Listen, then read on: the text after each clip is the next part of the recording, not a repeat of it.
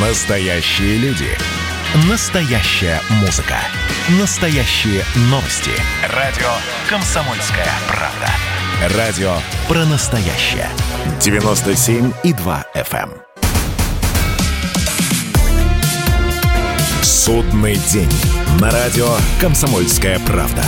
Публицисты Кашин и Мардан бьются за судьбы нашего мира. Всем здравствуйте! В эфире радио «Комсомольская правда». Я Сергей Мордан. И я Олег Кашин. Всем привет. Привет, Сергей. Привет, О чем Олег. говорим сегодня? О чем говорим? Предлагаю начать со вчерашнего выступления «Гаранта». Ну, давай начнем, тем более, что оно было, ну, необычное такое, на самом деле, по тону, боюсь говорить прощальное, но, по крайней мере, как, причем уже не первое политическое завещание Владимира Путина, оно вполне эффектно звучит. Извини, конечно, но ли- ли- лидеры российские, не российские, когда они вдруг произносят такую речь на тему того, что дословно в мире утратились и размылись нравственные ценности, нужно это исправлять, начинать с себя, хочет, хочется верить, что мир откажется от эгоизма и алчности, как будто бы дальше прозвучит счастливо оставаться. По- Понятно, что на самом деле не прозвучит, но настроение буквально такое. Не знаю, мне, честно говоря, совершенно не показалось это вчера. То есть э, выступление действительно было довольно не- необычное, а, но это вот мое субъективное было ощущение. Оно заключалось в том, что я не улавливал, а, ну, наверное, вот той единственной идеи, а, которой, по идее, на подобном форуме должна была быть. Потому что, ну, Понятно, я Путина слушаю довольно давно, и он а, всегда вот этой концепции придерживался довольно строго. А тут, в общем, и про коронавирус поговорили, и про молодежь поговорили, и Навального за каким-то бесом вспомнили, и, в общем, такая, я бы сказал бы, извиняюсь, эклектика получилась. Не, ну на самом деле главное его знаковое выступление это же обычно прямые линии или большие пресс-конференции, где как раз галопом по Европам обо всем. Про Навального ты зря говоришь, что Навального вспомнили, потому что по имени Путин его не назвал. И здесь как раз тоже интересно, ну, на самом деле уже такая вечно зеленая тема, потому что не первый год так происходит. И Путин, и Песков до какого-то момента придумывают всякие эфемизмы, чтобы назвать Навального. Вчера было этот фигурант, потом жена этого гражданина. И, в общем, действительно, как будто бы какие-то магические, мистические практики, вудуизм какой-то, вот боятся произносить Навального по имени, в итоге делают еще хуже. Но при этом, вот я вот сразу скажу, что сейчас я э, даже того навальниста, который иногда возникает во мне в этих эфирах, да, в наших, я, я- его выключу в себе и произнесу речь в защиту Владимира Путина. По-моему, из этой речи совершенно ясно, что Навальный не прав, когда он говорит, что Владимир Путин отдал приказ о его отравлении. Именно, ну, не то, что дока- доказательство в том, что Путин отправил Навального в Германию, хотя и это тоже. А здесь как раз вот тот срок, сколько дней Навальный, три дня был в Омске, да, все это время информация в виде сигнала доходила до Владимира Путина и пробивала его, уж не знаю, какое каменное или ватное сердце. То есть Путину потребовалось время, чтобы понять, что это важно. Сейчас Навальный в Омске умрет, и в итоге все свалят на Путина. И здесь как раз понятно, что это тоже не очень в пользу Путина история, да, когда какие-то люди травят Навального, а Путин оказывается не в курсе. Но, по крайней мере, думать, что приказ об отравлении Навального отдал Путин, оснований я не вижу. Я рад, что ты пришел к этому заключению, потому что мы об этом говорили больше месяца назад, и ты, в общем, всячески иронизировал, когда я формулировал ровно то же самое. То есть я в подобного рода вещах всегда ищу простую логику. Вообще люди в жизни руководствуются, как правило, очень простой логикой. Резон есть, резона нет. Как проще это сделать, где находится зона рисков. Вот здесь явно была зона рисков, поэтому, но даже вот абстрагируясь от своей, э, ну, скажем так, прогосударственнической позиции, я не видел ни единого резона, зачем а, вот а, Путину нужно было бы таким нелепым, корявым образом устранять Навального. Ну, вот... Ну, Мгм. Я просто тоже пе- перебью. Ты вот говоришь слово резон, и забавно, что поскольку, да, нашел синоним слову выгода, потому что этот штамп Путину это невыгодно, он тоже, в общем, на самом деле в пользу бедных, потому что мало ли что выгодно Путину или невыгодно, бывают разные ситуации. И еще раз подчеркну, чтобы не было такого, что, а, я согласился с Марданом, признал свою неправоту. Нет, абсолютно. Разумеется, в, в не Сибири... признавай, в то- ни, в- ни в коем случае. Разумеется, да, в Сибири, в Томске некому, кроме российских силовиков, отравить отравить хоть Навального, хоть меня, хоть тебя. В Томске нету инопланетян, в Томске нету резидентуры ЦРУ, в Томске нету вообще никого, кроме, кроме российских силовиков. Томских федеральных мы не знаем, но судя по отчетам, которые публиковались в газетах о том, что делал Навальный поминутно в Томской области, наблюдение ФСБшное за ним было очень плотное, очень четкое. И если Путин действительно не причастен к отравлению Навального, то это значит, что одна из российских спецслужб, а это не только ФСБ, как мы понимаем, это может быть и СВР,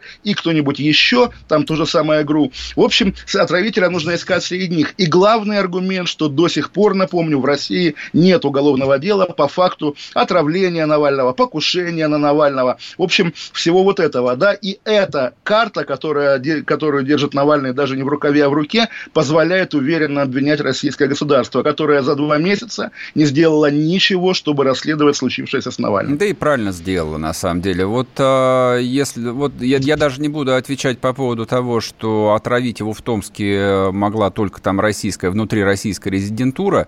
На самом деле любая резидентура могла его отравить, и я думаю, что Навального в его поездках по России сопровождают, помимо наших чекистов, и, в общем, еще и другие специально обученные граждане, ну, хотя бы для, Не, того, но... что, для того, чтобы присматривать за ним. Но... Ты, ты, ты сейчас, секунду, ты сейчас обвиняешь нашу контрразведку, доблестную, великую, в том, что она абсолютно дырявая, да, и позволяет каким-то врагам путешествовать с Навальным по России, совершать там всякие гадости, провокации. Я верю в Федеральную службу безопасности как серьезную силу. Я знаю, что если ты чем-то не нравишься российскому государству, в тайге не укроешься. Найдут, поймают, набутылят. Поэтому говорить о том, что, ах, непонятно, кто отравил, непонятно, кто отравил, снимайте тогда каких-то генералов. Тем более, что мы знаем, что генерала Сергея Смирнова вчера отправили на пенсию из ФСБ. Правда, вряд ли это связано с Навальным. Тоже давай об этом, если хочешь, говорить. Да, может, да, может, и снимут, на самом деле. Вот. А что касается того, что муха не пролетит и комар нос не поточит, я так не думаю. Я думаю, что в условиях открытых границ, в которых мы более там 35 лет существуем, я думаю, что здесь шастает такое количество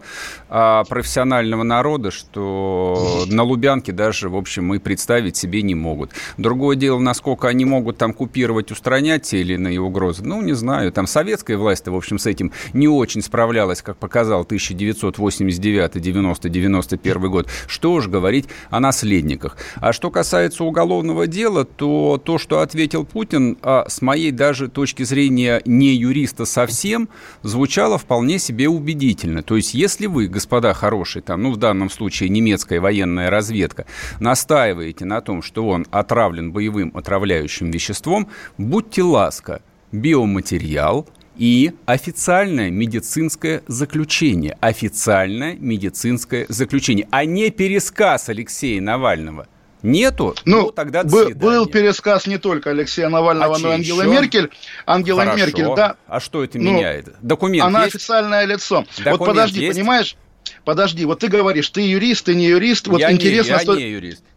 Э, прекрасно, да, и вот если я договорю, то будет интересно. В общем, с точки зрения юриста, Путин сказал, что он обратился к генпрокурору, да, чтобы Навального выпустили, потому что у него есть какое-то отягощение на выезд за границу. Вопрос, о чем идет речь, потому что до этого Навальный более-менее как-то тоже выезжал за границу, и неужели каждый раз, ну, то есть мы помним историю с глазом, да, когда был Антон Вайна, глава администрации Кремля, дал разрешение Навальному лечить глаз. В принципе, до этого тоже было отягощение, и тоже его снимали звонком Путина генпрокурору, или как? Навальный сегодня говорит, что у него не было запретов, потому что, да, есть вот этот суд по абсолютно идиотскому и трупоедскому делу, инициированному Арти, нашими коллегами из Арти по ветерану, да, э, суда еще не было, и, в общем, непонятно. Э, дальше что там было? Уголовные дела, Навальный в ЕСПЧ все оспаривал, и ЕСПЧ признал незаконность ограничений. Да, я читал, да дальше... Все. Да, дальше долги, долги Пригожину. Тоже вопрос, насколько они действительно долги или это такая, такая реклама. В общем, странная история. И напомним, да, что в сентябре Песков говорил, что Путин никак не участвовал в решении об отправке Навального в Германию. Теперь Песков уточняет, что он имел в виду только как раз снятие этих отягощений. Абсолютно, кстати говоря, насколько я понимаю, неправовой, если предположить, что он действительно было, что у Навального был запрет. Как его тогда снимает звонок президента? А просто так в России так принято. Поэтому, э, чтобы оценить происходящее в России, как раз не то, что не обязательно быть юристом, а обязательно не быть юристом. Юрист сойдет с ума от того, как в России вертят дышло, говоря да старой у нас, э, у нас э, половина людей именно с дипломами юристов, а половина с дипломами экономистов. Ничего не значит ни то, ни другое. Одни не разбираются в праве, другие не разбираются в экономике. Но да, причем они работают есть. на должностях, в том числе все да, эти люди. Да, угодно что, работают. И потому на, что и на должностях, и продавцами собачьего корма тоже. Это, да, в общем, гарантией не является. поколение, вот поколение этих институтов менеджмента уже вошло во власть. Вот только что мы слышали про нового замминистра замминистра связи, да, э, которая 85-го года рождения, то есть тоже понятно, в какую эпоху она училась, но Волина выгнали, да, Волина железобетонного этого человека времен Михаила Лесина, автора концепции работы на дядю. То есть и вот даже мы с тобой раньше, сейчас, ой, да? даже раньше, да. чем эпохи Лесина. Это человек да, ну, из, из 90-х. Ну, а Лесин из какой эпохи? Лесин из 89-го, это уже ну, года. Лес... Ельц... Лесин в те времена еще был предпринимателем и совсем не он, он Ельц... Ельцина на КВН приводил. Ты что, да? Это же как бы с тех пор все началось. Будучи ну, предпринимателем. Но... Ой, слушай, будучи КВНщиком вообще, да, но при этом такой предприниматель, который важнее любого чиновника. В общем, кончается эпоха, опять же, этих мастодонтов из 90-х, и приходит, да, молодежь, выросшая при Путине. Приветствуем ее и вернемся, наверное, через пару минут. Да вернемся через пару минут. Да. Не уходите, кто смотрит нас на Ютубе, не забывайте ставить нравится, тогда проклятый американский робот покажет нас множеству добрых русских людей. Настоящие люди. Настоящая музыка. Настоящие новости. Радио «Комсомольская правда». Радио про настоящее. Судный день – это сказки для старших, как сказал бы Владимир Высоцкий. Олег Кашин, Сергей Мордан. Сергей, продолжаем про Путина на Валдае. Да, да, давай продолжаем, конечно. А про, я, прежде тоже уточнил про, про виртуального Путина на Валдае, потому что надо уточнять, да, он как сидел у себя там, где он сидит, так и сидит, но по своему путинскому скайпу он может оказаться хоть на Валдае, хоть где, хоть в космосе. А может да. по Зуму, а может быть по какой-нибудь российской проге, написанной специальными разведчиками. Я да, наде... да, да, естественно, я, надеюсь, я, да, я, я тоже наде... надеюсь, да. Итак, что там еще было, расскажи, Значит, пожалуйста. а, смотрите, по поводу выступления Путина, вот мы целых 15 минут обсуждали обсуждали Навального? Нет, Навального обсуждали ровно секунд 30, там вежливо выслушали и поехали дальше. А содержательно, вот то, что с моей точки зрения достойно прозвучало в устах президента великой страны, это прозвучала, во-первых, тема Нагорно-Карабахского конфликта, которую предлагаю подробно обсудить, потому что, а, мне кажется, давно уже все ждали какого-то заявления именно от Путина по поводу этой э, вполне себе кровавой войны.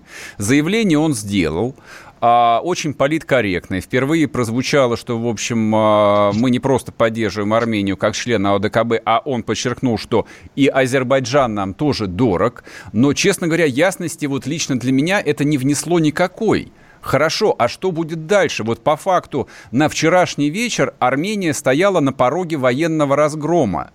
Алиев и азербайджанские соцсети, и сайты, и телеканалы, и турецкие, я вчера успел посмотреть, докладывали о том, что иранская граница Нагорного Карабаха полностью взята под а, контроль, и остался только вот этот пресловутый, как он называется, Лачинский... Э, да, да, да, да, да, да, да, да, значит, дорога вот этой жизни, которая там снабжает Нагорный Карабах через Армению. Но Ирана-то уже нет – и я так понимаю, что азербайджанская армия продолжает наступление. И чем это все должно кончиться?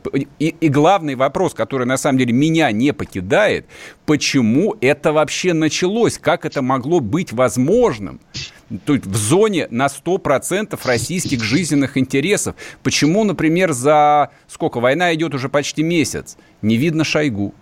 Он ничего не сказал. То есть кто... Ш -ш Шойгу написал книгу рассказов, это да, я... видимо, был занят, да. да. я, я понимаю, и... и тем не менее, то есть... И это, обложку к ней это, нарисовал, это, да. Это, это та тема, которую так или иначе пресс-служба Минобороны должна была, ну, хоть как-то отработать учитывая то, что Армения это наш военный союзник. Ну, хотя бы сказать, что поскольку там непосредственно территория Армении угрозы нет, мы наблюдаем. Хорошо. Ничего нет. Ничего не было абсолютно. И, собственно, да, вот ты как-то говоришь, что очень загадочное выступление Путина, по-моему, как раз оно очень конкретное, что нет, Армении помогать не будем. Ты знаешь, вот тоже интересно, как бывает, когда есть какие-то события, явления, которые давно уже остались в учебнике истории, и каждый, в зависимости от своих взглядов, ну, имеет свою позицию на эту тему и считает себя, собственно, носителем какой-то конечной истины. Когда вдруг те же события повторяются в наше время, все делается немножко сложнее, потому что, ну вот когда был Донбасс, да, был Крым, Донбасс, 14 год, и у меня, я писал даже, что вот если бы Путин ввел войска в Чехословакию, я бы понимал, как к этому относиться, вводить войска в Чехословакию плохо, да? Почему? Вводить ну, потому что, ну, слушай, давай не будем уже об этом спорить, по кочану, да? Потому что плохо, потому ну, это что далеко Чехия... просто. В Польшу ну, можно, на Украину можно, а Чехия далековато от нас. Ты знаешь, в, в Польшу, на Украину, значит, Крым отдельная история, Крым наш, Донбасс у меня вообще там родня оттуда, исторически там могилы предков в Донецкой Народной Республике. А Прага, что называется Прага, далековато, вот... Э, согласен. Обре, да. обре, обрели себе врагов на поколение вперед, и вот история с памятником маршалу Коневу тому подтверждение. Так вот, к чему я говорю? Тоже есть такой архетипический эпизод, который, я думаю, у тебя по нему есть позиция, у меня есть позиция, может, они совпадают, может, нет. Э, Варшавское восстание, естественно, да, когда, ну, по версии, собственно, поляков, советская, как бы, пропаганда ее опровергала, да, вот поляки восстали, а Красная Армия стоит на другом берегу Вислы, смотрит, когда они все погибнут, потому что это не те поляки, это не просоветская армия Людова, а армия Краева, которую нам не жалко. И, в общем, здесь мы видим буквально то же самое у армян армия Краева, да, армия Пашиняна, который пришел к власти с улицы, да, с Майдана. Майданщиков мы не любим. И вот я тоже уже цитировал заявление повара Пригожина в первый день конфликта, когда он, вопреки, опять же, тогдашнему вот мейнстриму первых дней, что все говорили, да, Армения наш союзник, наш брат, он как раз объяснил, что Пашинян плохой, Пашинян, на Пашиняна американцы надели корону, а Алиев молодец, Алиев наш друг. В итоге теперь позиция Пригожина, упакованная в чуть более мягкую, мягкую форму Владимира Путина, ровно такая же. Не, э, не помогать никому в этом конфликте, конечно, по факту это поддержка Азербайджана, потому что Азербайджан, ты называешь его зоной российских жизненных интересов, но так и Америку можно назвать зоной российских интересов, но у Америки на эту тему другое, другое мнение, да. Азербайджан с 92-го, как минимум, года такая же зона жизненных интересов Турции, и при Эрдогане Турция, в отличие от его более каких-то э, спокойных предшественников, да, не намерена терпеть э, то, что Россия претендует на какую-то роль. Э, шутки шутками, вот когда Путина спрашивали про позицию Эрдогана по Крыму, Путин от ответа тоже ушел. Но глядя, опять же, вот на этого там не Ататюрка, а анти-Ататюрка, человека, который пытается возрождать буквально Атаманскую империю, да, нетрудно представить себе, что лет через, ну, 50, по крайней мере, турецкий флот начнет штурмовать Севастополь. Страшно произносить эти слова. Да, я, собственно, об этом и толкую. То есть, когда я говорю, что Азербайджан – это зона жизненных интересов, она таковой была и в 92 году, и в 2002 году, ничего не меняется на самом деле. И разговор здесь совершенно не про Нагорный Карабах, а, не про Армению и даже не про Азербайджан, а про то, что а, Эрдоган руководствуется вот той идеей, которой не существует у российского политического руководства. Он сформулировал национальную идею, причем очень большую. Он не стесняется каждый день или несколько раз в день рассказывать всему миру про идею тюркского мира, про то, что Эрдоган лично это защитник ислама. Еще более широкая концепция, которая рекрутирует ему стороннику там на всем, э, не знаю, во всей Евразии, если хотите, и не только. То есть Россия, вот. Россия в какой момент собирается, а, наконец, прервать вот эти вот теплые, дружеские, личные отношения с Эрдоганом и с Турцией, когда турки начнут а, своих а, агентов зап запускать в Крым, поддерживать крымских татар, или когда их а, вдруг внезапно обнаружат в Казани, или в Уфе, или в Саратове, то есть на всей, вот, на всей Средней Волге. Вот, собственно, о чем вопрос. Вот именно. То Но есть... давай это проговорим. Это вопрос не в вакууме. Это не вопрос, как бы, в который, не игра, в которой играет одна Турция. Это вопрос реального соответствия вот этого официального пропагандистского представления о величии России как мировой державы. представления, не пропагандистского. Пропагандистского, потому что Российская это, Федерация... Это не более чем ярлык. Э, вот. Пропаганда это все, что говорят в данном случае российские официальные лица. Россия не такая так великая, не... какой она а, Олег, ну как, а, а, они ничего не говорят, то-то и а, оно. А, уж, уж о величии-то они говорят. Кто? Бе... Когда? Все! Ну все. что, ну, слушай, конкретно что? что? Вот вчера Путин что сказал про величие? Только в то, что он гордится величием Не, России, о, наследием да, предков. Да, да, и э... сказал еще, что простудиться на похоронах планирует, да? Ну, хорошо. Но именно, именно, да, величие России по умолчанию, конечно, это официальная позиция любого российского чиновника. Разбуди любого замминистра ночью, он тебе скажет, Россия великая держава. На практике мы видим, что Россия, даже вот тот статус, который ей казался когда-то обидным, региональная держава, этот статус Россия давно утратила. По факту жизненные интересы России и та сфера, которую она может держать под контролем, сегодня ограничены границей Российской Федерации и примыкающие к ней, к ней маленьких непризнанных союзных государств типа Донецкой Республики или Южной Осетии. Больше ничего. Какая Армения, какой Азербайджан, Барнаул, Алтайский край? Можно ответить. Пожалуйста. Нет, конечно, интересы России совершенно не ограничены никакими нарисованными границами на политической карте. В том же Азербайджане живет, если я не ошибаюсь, порядка 600 тысяч русских людей, поэтому там в любом... Ой, там, слушай, а, а в Туркмении да, сколько теперь, живет русских? Нет, подожди. Нет, теперь да, Россия, теперь, Россия теперь, бросает русских Олег, любых теперь, границ. Да, теперь да, я монолог говори, скажу. Говори, да, говори, да, да, давай, отдохни, отдохни немножко. Пожалуйста, а я в Тур... пока. Да, в Туркмении русских почти не осталось. Да, оттуда русские вот, все уехали. Их там очень сильно не любили, да, и их там по факту бросили так же, как бросили их везде. Но это не отменяет того, что там, где находятся русские, хотя бы поэтому там находятся, э, поэтому, хотя бы поэтому там есть российские интересы. Но я, а, говоря о Нагорном Карабахе, а, говорил даже не о русских Азербайджана, а о том, что амбиции а, вот этого произнесенного тюркского мира – находятся сильно дальше даже политических границ Азербайджана. Они находятся в самом сердце России – и турецкие политики, пусть неофициальные, ну, скажем, обозреватели, журналисты крупнейших турецких э, газет в этом смысле совершенно не стесняются. И то, что сегодня говорится журналистами, завтра будет произноситься в турецком парламенте. То есть то, что происходит сегодня а, с Нагорным Карабахом, я почему сказал, что ничего не предвещало? Потому что с ну хорошо, там обострение 2016 года можем, конечно, рассматривать, но оно было там трехдневное, там не о чем было говорить. 30 лет никто, в принципе, не пытался нарушить установленный статус-кво. И скажи вдруг, мне, и скажи и... мне, кто за это ответит? Кто ответит за это? Потому что говоришь абстрактно. Ты из 30 лет 20 лет у власти Владимир Путин. Почему он не интересовался э, русских в Туркмении? Ты как-то так походя сказал. В 2003 году им запретили э, двойное гражданство. Да, тогда их Россия бросила. Уже при зрелом Путине. Путине времен дела ЮКОСа, так сказать. 2003 год это был не зрелый Путин, это был всего лишь Путин третьего года. В то время еще были обязательства перед семьей семьей, и точно ему было не до русских в Туркмении. Ну так уж объективно говоря. Ладно, я думаю, что мы сейчас не успеем закончить, уходим на небольшой перерыв. Это было начало. Это действительно история, которая будоражит. Так вся страна обалдела.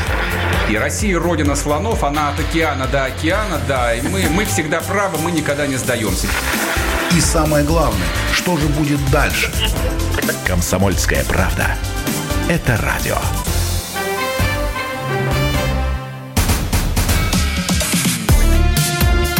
Судный день. На радио «Комсомольская правда». Публицисты Кашин и Мардан бьются за судьбы нашего мира. И снова здравствуйте. В эфире радио «Комсомольская правда». Я Сергей Мардан. И я Олег Кашин. Давай про коронавирус. Старая добрая тема. Да, напомню для всех перед этим WhatsApp Viber 8 967 200 ровно 9702. Пишите ваши вопросы, комментарии по ходу эфира. Те, кто смотрит прямую трансляцию на YouTube, не забывайте нажимать кнопку «Нравится», а кто не успел подписаться, тот подписывается на YouTube-канал «Радио Комсомольская правда». Да, по поводу ковида. А сегодня установлен очередной рекорд, более 17 тысяч э, инфицированных за один день. И, насколько я помню, статистика смертности более 280 человек человек. Но рекорд ли это, я не могу сказать. Ну, если рекорд, то давай поздравим друг друга. На самом деле интересная интрига с, э, ну, не сказать лечением, как предотвращением коронавируса, потому что в промежутке между первой и второй волной нам объясняли, что Россия впереди всей планеты по легендарной вакцине «Спутник», в частности, да, которая наконец-то спасет человечество от этого морового поветрия. Я сошлюсь на журналиста Михаила Зеленского из журнала «Холод», такой, на самом деле, если даже не очень известный, то очень умный журналист. Он в стенограмме Совета Федерации недавний нашел интересный диалог между Валентиной Матвиенко и директором Центра Гамалеи Александром Гинзбургом, где Гинзбург говорит, Матвиенко его спрашивает, вы привились? Он отвечает, да, я 30 марта привился. Интересная дата 30 марта, если учесть, что еще 20 апреля Гинзбург э, публично тоже по телевизору говорил, что в настоящее время вакцину испытывают на дословно на двух животных, на двух видах животных, на мышах и на морских свинках. Это можно считать, конечно, оговоркой про дату в конце марта, но на самом деле слухи о том, что вот российская элита прививается вот этой новой вакциной, они пошли с самого начала. И недавно совсем по эху Москвы, допустим, Константин Ремчуков рассказывал, что то у него какой-то дружок тоже привился весной, правда, потом заболел. И вот истории про людей, которые укололись и заболели, это действительно уже такое общее место в московских гостиных. На самом деле, судя по всему, российская вакцина не взлетела, да, то есть так торопились, что ничего хорошего из нее не вышло. Более того, болеют уже по второму кругу те, кто болел весной. Это самое интересное, самое страшное, да, поскольку э, до сих пор люди жили таким мифом об антителах, что вот ты переболел, и все, дальше можешь спокойно ходить, чихать и кашлять. Болеют только в России по второму кругу? Ну, слушай, мы говорим про Россию, поскольку там, не знаю, я другие... Не слыш... Я не слышал, чтобы кто-то болел по второму кругу, кроме одного не... сообщения из Забайкалья.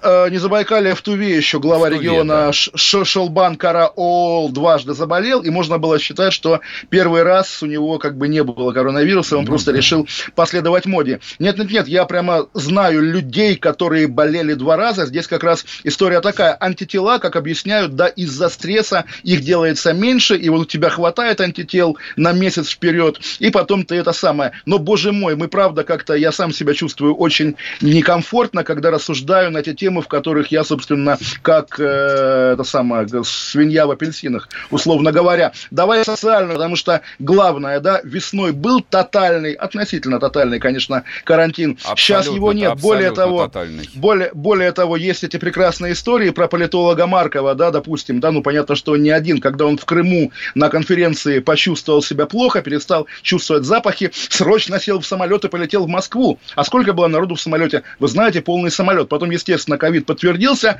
то есть политолог Марков, мир ему, да, перезаражал нормально, ну, пол самолета, по крайней мере, и не чувствует даже стыда по этому Все поводу. должны летать в масках, и он тоже должен был летать в масках, поэтому он не виноват, сразу, в общем, с него все обвинения снимают. Не, на самом деле, где заболел, там и лежи, самоизолируйся. Да Если я... в тайге, то в тайге, Это если пон... в Крыму, то в Крыму. Да, да. Я, я читал эту заметку, да, уже Маркова подвергли остракизму, на этот счет я могу, в общем, сказать ровно то же самое. Представим, что заболел так бы Шендерович, стали бы его также люто стегать или нет? Ну, конечно, Шендерович бы остался помирать в крымской больнице. Не, он бы в Крым просто не полетел бы. Крым же не его, Крым наш.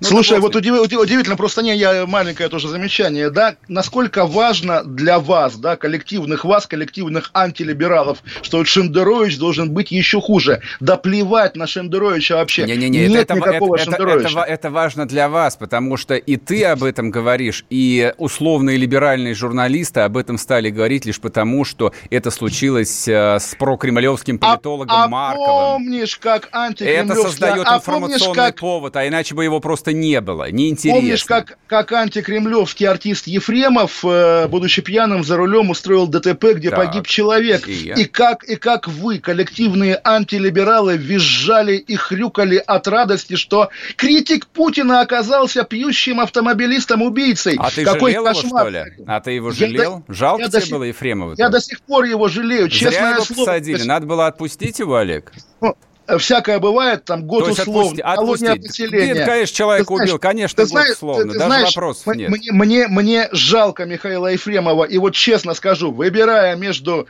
Сергеем Марданом и Михаилом Ефремовым по любому какому-то критерию я выбираю Ефремова. Ты, по крайней мере, не снимался в фильме про Дубровского, на котором я рос, а он снимался. Какой он был там красавец Дубровский. Есть большая разница. Я пьяный не убил человека, а он убил. И ты все равно выбрал бы его. Правильно я понимаю? Потому что, потому что надо прощать я, людей. Я правильно понимаю, ты, ты, ты, ты выбрал бы все равно его, хотя он убил человека пьяным в бессознательном я, состоянии, я правильно? Не, я не готов, да, правильно, я не готов Молодец, топтать хорошо. человека за то, что... Лишь, за потому, то, что, лишь за потому, то, что, он, он разделяет с тобой позиции. Именно поэтому ты его не готов топтать. Ну, как тебе сказать? Логика, вот смотри, логика такая же. Нет, смотри, есть Тесак, да, был Тесак, вернее, Максим Марцинкевич, которого я при жизни, в общем, ненавидел, и эта ненависть никуда не делась. Но его замучили в тюрьме, его убили в тюрьме, поэтому я считаю убийство Тесака преступлением, я сочувствую Тесаку. Здесь такая же история. Ефремов совершил преступление, его нужно было судить, его действительно судили. Но его не только судили, и вот даже то, что ты сейчас как бы так выступаешь, ах, типа, тебе не жалко там погибших и так далее, я это же не тоже... выступаю. Я ни слова это, по этому поводу не сказал. Это же, ну, ты сказал, что Нет, ха! Я не, сочув... так, я не так сказал. Ты сочувствуешь Ефремову. Я ну, спросил слушай, тебя, что ты выбрал бы Ефремова, а, сравнивая с Марданом, хоть, да, несмотря на да, то, что да, он бил да, человека. Да, да. Даже это да, не перевешивает. Понимаешь? И, да, да, я понял, я услышал, да, конечно, да, хорошо, да, да, да, прекрасно. Да. Вот Но прошу такая... внести это в протокол. Да, это, да. собственно, вот. как бы и говорит а, о непримиримости идеологических позиций, поэтому и говорили о том, что для, для, как, для условных каких либералов идеолог... это, каких это, это отвергает абсолютно все. Ну, Наркоман, педофил, убийца, не имеет значения. Главное, что человек против Путина. Вот это вот абсолютная ценность. И главное, не, да, именно так. Слушай, как не так? Не-не-не, я понимаю, что вот вы, да, опять же, коллективные как бы антилибералы, живете этим представлением, да? Нет, вы я живу считаете... совершенно другими не, не, представлениями. Ты, ты всерьез считаешь даже меня частью вот этой какой-то либеральной мафии, которые, уж не знаю, там все стоят за своих и так далее. Нет, Нет я, не, я не считаю тебя Нет. частью либеральной мафии. Какая ты часть либеральной мафии? Ты так просто пытаешься, да, рядом с ними постоять. А тебя не очень берут. Не, да, мечтал бы стать, опять же, не да, знаю кем, да. учени, учеником Виктора Шендеровича. Нет, Шендерович мне не свой. Нет, Шендеровичем я рядом не сяду на одном поле, и не раз это доказывал публично. А Мы с Навальным с ним сядешь? С Навальным вообще опции такой нету, как с Навальным на одном поле, потому что Слушай, Навальный ну в ты Германии... определяйся, ты не хочешь же? быть с лоялистами и с либералами на, на одном поле тоже сесть не хочешь. Ты за кого тогда?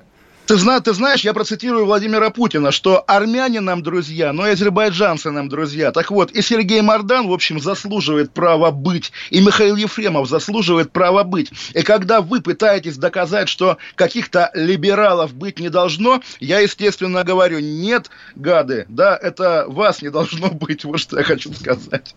Я ничего не понял, на самом деле, из того, что ты сейчас произнес. То есть ты вложил э, там в слова условного Мардана слова, которые он никогда в жизни не произносил, и сам вот с этим виртуальным собеседником еще и полемизируешь.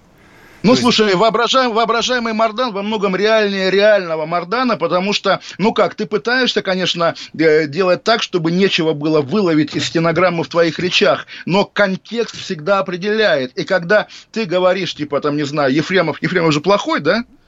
Плохой Нет, Ефрем? Еф- Ефремов убил человека, он не, он не хороший, не плохой. Я с ним не знаком, я понять не имею, какой, какой он человек. Мне до этого Ну, дела подожди, никакого нет. Подожди, то есть ты не говоришь, что Ефремов плохой? Хорошо, я тоже не говорю, что Ефремов плохой. Мы нашли с тобой, наконец-то, Нет, общий мы не нашли. язык. На самом деле я про Ефремова говорил очень много, и я говорил только одно, что каждый в России должен отвечать за свои поступки. Является ли он частью элиты, является ли он богатым человеком, является ли он человеком любых совершенно политических взглядов. именно- можно, именно. можно, Олег, можно, Не, а, можно, ты не, постоянно нет, перебиваешь. я хочу Ты- тебе ты- подда- Не я хочу надо тебе поддакивать. поддакнуть, Ты уже, ты потому уже, ты что- уже сказал, Не, не, что имеет нет, в ну, виду, да, коллективный лоялист, коллективный Мардан. Подожди, Вот- я вот хочу не, тебе не- под- поддакнуть. Не Нет, коллективный нет, нет, Мардан одно- говорит, одно- что каждый должен отвечать за свои поступки. Од- одна не за фамилия, слова, а за одна фамилия. поступки. Сер- Сергей Мардан. Вот такая же история, как с Ефремовым, была, как ты помнишь, с сыном Иванова, Сергея, да, который, сын, который потом э,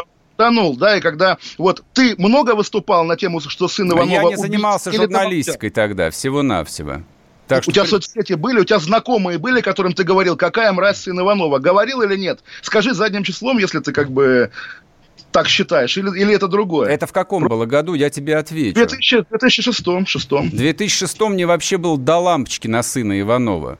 А в 13-м, когда он погиб, и когда Плющев, помнишь, написал, что вот карма, да, сидел бы в тюрьме. А в 13-м, да, я помню этот твит а, Плющева, и я сказал, что Плющев просто ублюдок всего-навсего. А, вот. ну вот, то есть... Да, но я, есть... не, да, но я никак совершенно не говорил про сына, про сына Иванова, а про людей, которые в пьяном видели, ездили, ездят, и, видимо, еще будут ездить и убивать людей, я считаю, что их нужно сажать в ГУЛАГ. А да. особенно, кем, если кем, они либералы. Не, нет, особенно, не особенно, если... а любых. Сыновья ли они генералов, либералы ли они, фашисты, коммунисты, гомосексуалисты. Они все должны отправляться в ГУЛАГ. Уходим да. на перерыв. Судный день. На радио «Комсомольская правда». Какие ваши доказательства? Ваши волосы будут мягкими и шелковистыми. Я убью тебя. Я сделаю ему предложение, от которого он не сможет отказаться. Ну, за понимание. Я вот думаю, что сила в правде. У кого правда, тот и сильнее. Прошлое не дает себя забыть. Запахами, музыкой, фотографиями. Мы помним прозвища своих одноклассников, хотя самих их не видели очень давно. Мы до сих пор в памяти бережно храним правила дворовых игр. Все эти воспоминания оживают в программе «Дежавю». Меня зовут Михаил Антонов. По субботам и воскресеньям в 11 часов вечера мы говорим о том, что нас радовало и огорчало. Какими мы были раньше. Давайте вспоминать вместе. До встречи хулиганы.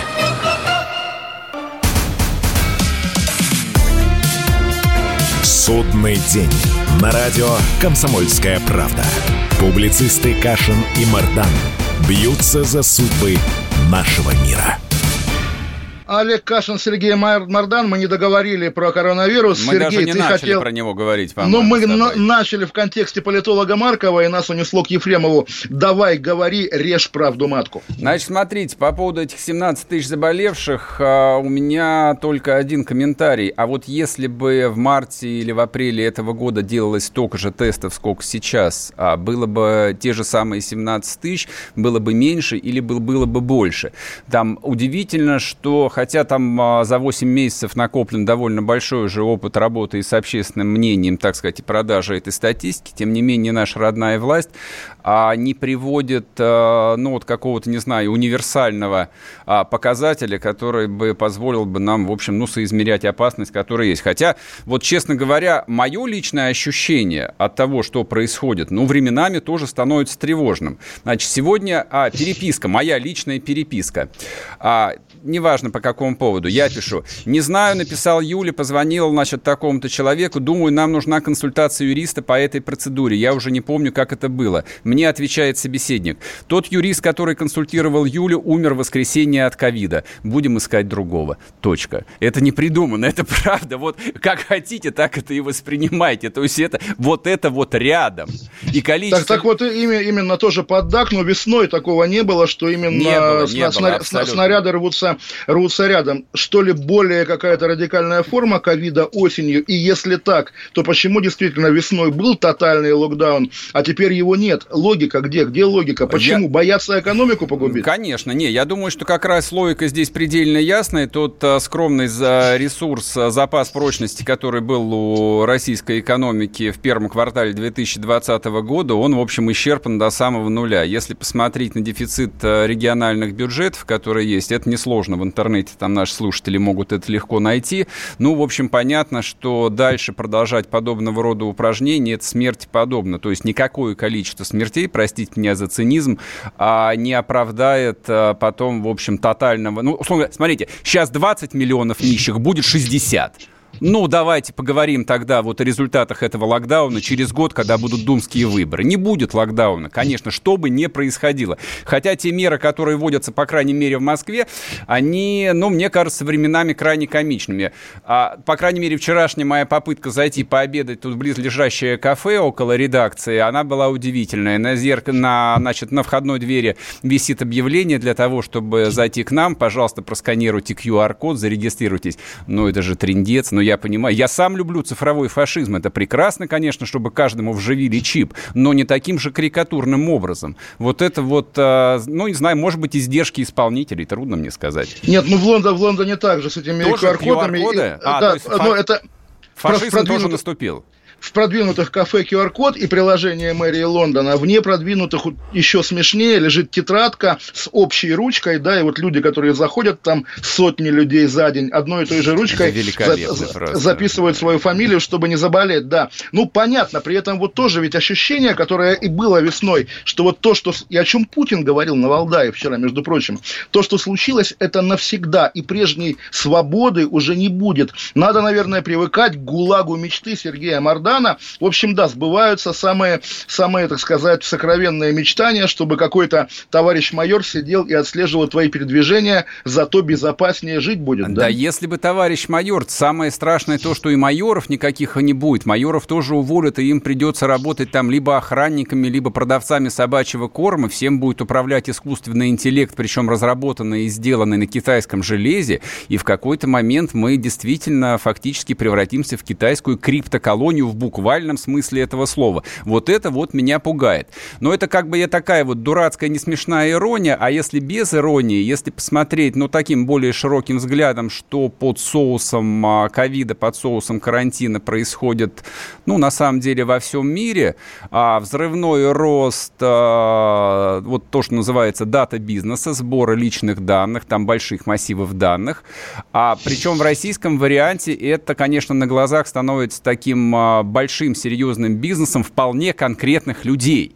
Вот это мне страшно не нравится. То есть если бы а, вот безликий, э, безымянный товарищ майор контроли, кон, контролировал бы жизнь э, в крупнейших российских городах, я бы с этим как-то еще смог бы смириться. Вот. Но то, что на моих личных данных будут наживаться какие-то конкретные барыги, офшорные. Вот это вот э, до трясечухи просто. Я против. Я протестую. А об этом еще говорили весной, что действительно персональные данные буквально москвичей из приложения «Социальный мониторинг» утекают как раз в какую-то, наверное, в Эстонию, в страну НАТО, да, где находится вот тот дата-центр, который... Сервера все находятся в России, с этим как раз все в порядке. Деньги туда утекают на офшорные счета.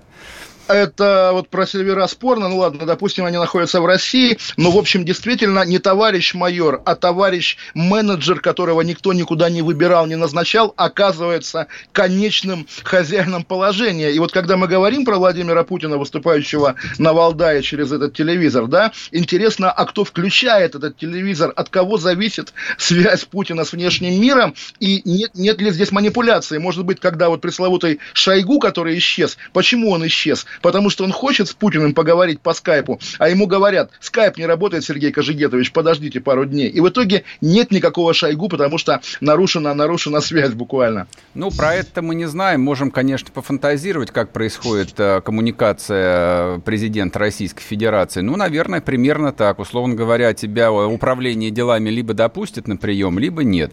Но все же надеемся на то, что Шойгу входит в тот э, круг из 10 человек, которые, в общем, могут и лично позвонить по какому-нибудь специальному державному двухглавому скайпу. Вот, да, видимо, вот, уже нет этого, наверное, этого там державного вот такой вот должен да. стоять ламповый аппарат, который просто может выдержать термоядерный удар. Вернемся после перерыва, не уходите. Судный день. На радио «Комсомольская правда».